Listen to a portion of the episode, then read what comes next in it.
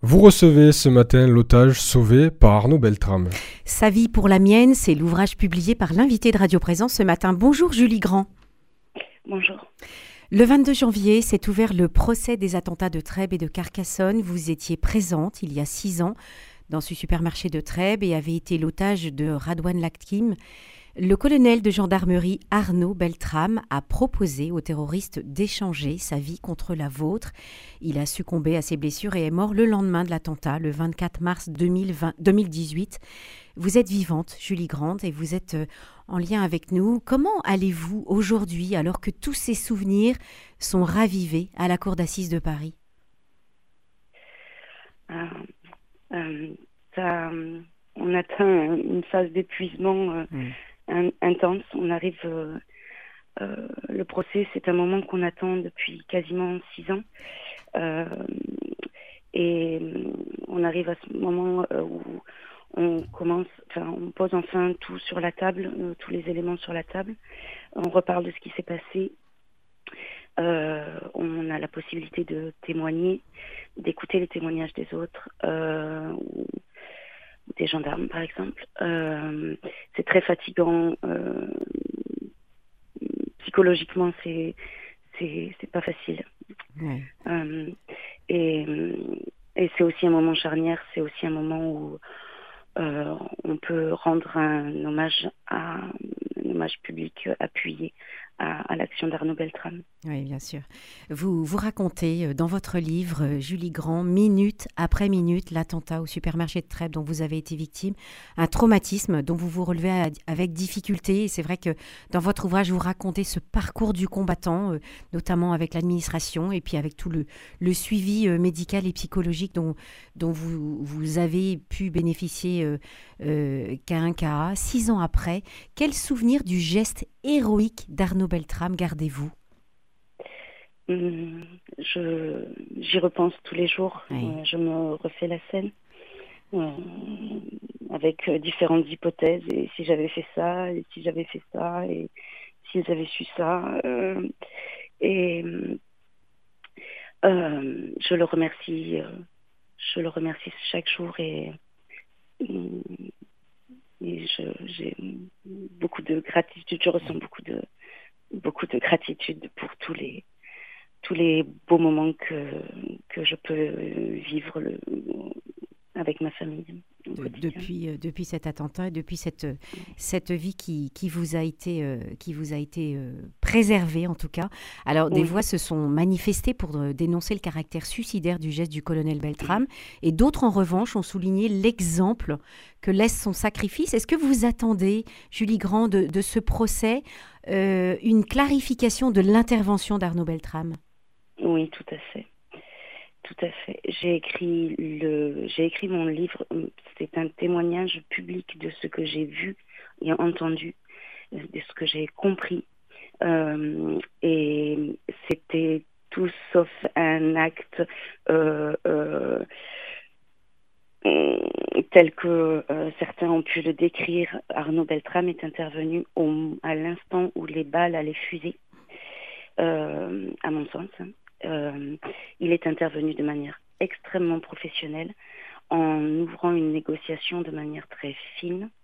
Hum, il a, euh, en vérité, c'est le terroriste qui a euh, mis le, pied en premier sur cette voie de, l'échange en proposant, de, en, proposant, en, arguant, en arguant un peu Arnaud Beltrame euh, en lui proposant de le tuer à ma place. Euh, et Arnaud Beltrame a, agi en très fin négociateur et il a fait la seule chose qu'il restait à faire à ce moment-là, c'était euh, de proposer l'échange, de s'échanger. il l'a répété de nombreuses fois. laisse, partir la petite dame, elle n'a rien fait. Moi, je représente l'État. viens, on va, on va discuter. Euh, euh, excusez-moi. Mais je vous en prie, nous avons le temps, ne vous inquiétez pas. Je vous laisse souffler. Euh, voulez que je vous euh, reposez-moi votre question. Oui, la, question c'était est-ce que vous attendez euh, du procès une clarification de l'intervention d'Arnaud Beltrame? Oui, voilà.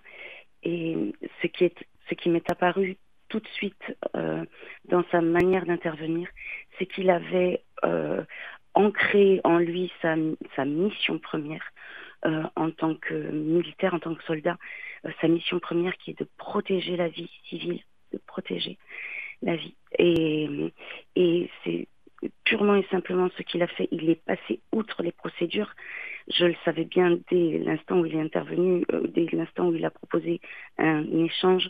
je me disais bien que ça ne se faisait pas, mais je voyais bien que c'était aussi la seule manière de me laisser une chance de vivre et il s'est proposé à ma place avec l'idée que lui avait beaucoup plus de chances de s'en tirer vivant, il avait beaucoup plus d'outils professionnels, de compétences pour s'en sortir vivant. Euh, euh, que, vous, euh, la petite dame, comme, euh, comme il a dit. Et, c'est vrai que son geste a surpris hein, le colonel Sébastien Guay, qui, euh, qui était à l'époque le, voilà, le colonel dans la même gendarmerie qu'Arnaud Beltrame, a dit Loin d'être naturel et conforme à la doctrine de la gendarmerie, le sacrifice d'Arnaud Beltrame n'a néanmoins pas vraiment surpris voilà, son supérieur. Et il a dit ça correspondait à son niveau d'engagement, à sa façon de réfléchir. Tout à fait. Et, le colonel Gay a également euh, souligné euh, que quelque part Arnaud Beltrame avait simplifié la situation. À présent, c'était plus un civil dans les mains d'un terroriste, c'était un soldat dans les mains d'un terroriste. Et ça ouvre aussi d'autres perspectives, d'autres d'autres. C'est une toute autre situation. Hmm. Je voudrais qu'on parle de vous, Julie Grand. Après votre prise d'otage, vous avez reçu de nombreux courriers, vous les avez parcourus rapidement et puis vous les avez relus quelques années plus tard. Et l'un d'eux provenait du père Jean-Baptiste Golfier, chanoine de la Grâce, que nous avions reçu euh, sur cette antenne sur Radio Présence. Après la lecture de ce courrier, vous reconnaissez, je vous cite, ne pas savoir ce qui vous a décidé à pousser les portes de cette abbaye, l'abbaye de la Grâce. Qu'est-ce qui a résulté de cette première visite à l'abbaye de la Grâce Ça a été le début d'une très lente remontée. Euh, pendant trois ans, les trois années qui ont suivi l'attentat, je n'ai fait qu'affronter des difficultés et des catastrophes euh, et, un isolement social croissant. Et à partir du moment où je, j'ai commencé à baisser la, garde par rapport à euh, l'existence de Dieu. À partir de ce moment-là, j'ai euh, relu cette lettre, la lettre de ce, de ce chanoine. Euh, je n'avais plus peur d'aller le rencontrer. et à partir de, du moment où j'ai passé la, la grille de l'abbaye, petit à petit, j'ai fait beaucoup de rencontres, j'ai appris beaucoup de choses sur Arnaud, sur sa foi et, sur la foi en général. J'ai rencontré euh, aussi une communauté qui m'a soutenue, euh, une communauté de, croyants, de, paroissiens. Euh, et, ce sont ces croyants qui ont répondu à beaucoup de mes questions naïves et qui m'ont permis vraiment d'entrer dans la foi et de commencer à prier. Mm.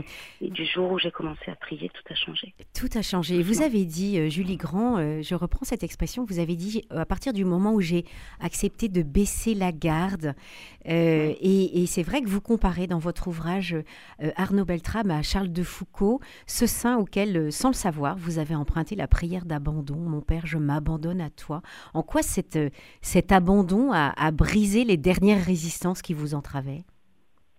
Oui, j'étais euh, euh, à l'origine euh, une athée pure et dure. je croyais très fort que si je n'arrivais pas à, dépasser un obstacle, à obtenir quelque chose dans ma vie, c'est parce que j'avais pas ramé assez fort.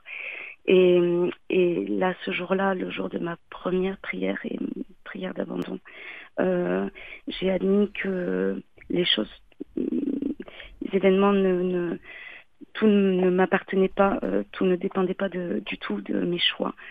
Et, j'ai appelé, euh, ça a été un grand cri d'appel à l'aide. Euh,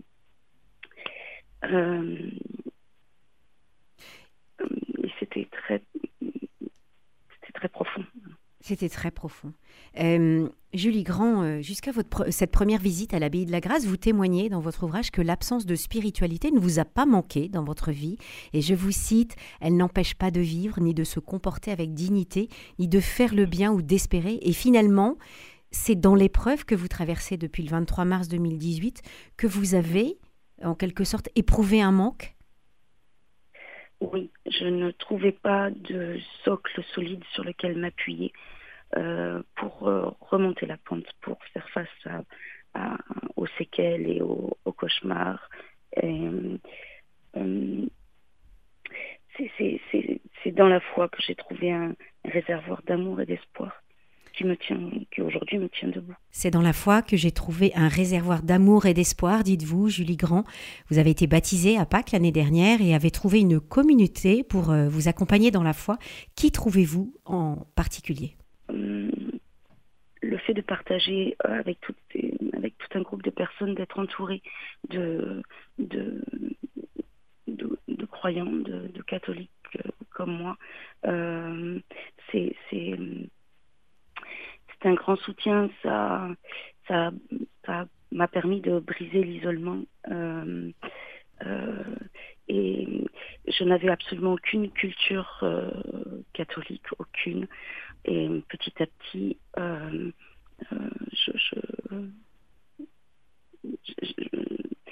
j'intègre j'intègre des notions qui m'étaient totalement étrangères et qui m'aident.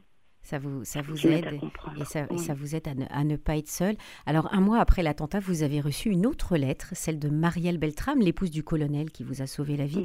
Et elle vous invitait à ne pas culpabiliser. Comment êtes-vous, justement, Julie Grand, êtes-vous parvenue à ne pas vous sentir coupable de la mort d'Arnaud Beltram Je me sens. Euh, c'est grâce à son. Si je me sens pas coupable, euh, cette culpabilité première, immédiate qu'on pourrait imaginer que j'ai, c'est parce que Arnaud Beltrame est intervenu avec un très grand professionnalisme. Euh, il l'aurait fait pour d'autres, il l'a fait pour sauver une vie civile. Euh, et Marielle Beltrame m'a beaucoup aidée parce que d'une part, à la base, je pensais que c'était la femme qui devait me haïr le plus au monde. Au lieu de ça, elle me tendait la main. Elle me disait euh, que Arnaud Beltrame avait euh, simplement euh, fait, sa, fait sa mission, enfin, accompli sa, Arnaud Beltrame avait simplement accompli sa mission, qu'il avait agi en conformité avec ses valeurs et le fait que son épouse m'invite absolument à continuer à vivre et à ne pas culpabiliser, c'était un, immense soutien. Oui, et puis certainement libérateur libérateur, tout à fait. Libérateur qui, qui, vous permet de vous, de vous, de vous construire euh, petit à petit euh, après, après ce drame. Euh, Julie Grand, une, une, petite dernière question sur la prière. Comment vous êtes-elle quotidiennement? Bien, en fait, mon, mes séquelles psychologiques font que mon, mon cerveau m'envoie en permanence des des signaux d'alerte euh, et des images terribles de d'accidents possibles, d'attentats possibles, de catastrophes. Et c'est dans la prière que je peux me, me, me, retrouver et euh, demander quelque chose de, de positif, euh, un avenir plus, plus beau, un, euh, la prière me, soutient dans ces moments-là, elle me redonne de, de l'espoir, elle me redonne de la force. Oui, et certainement de la paix aussi, j'imagine. Oui. Oui. Merci beaucoup, Julie Grand, de nous avoir euh, accordé cet entretien. Je rappelle le titre de votre ouvrage Sa vie pour la mienne aux éditions Artege. Et, vraiment, nous sommes de, de, tout cœur avec vous, et, notamment dans cette euh, période de, de, procès aux assises, à la Cour d'assises de Paris, voilà, pendant, pendant toute cette fin de mois de janvier et, et mois de février. Bon courage à vous et merci beaucoup. Merci à vous. Au revoir. Au revoir.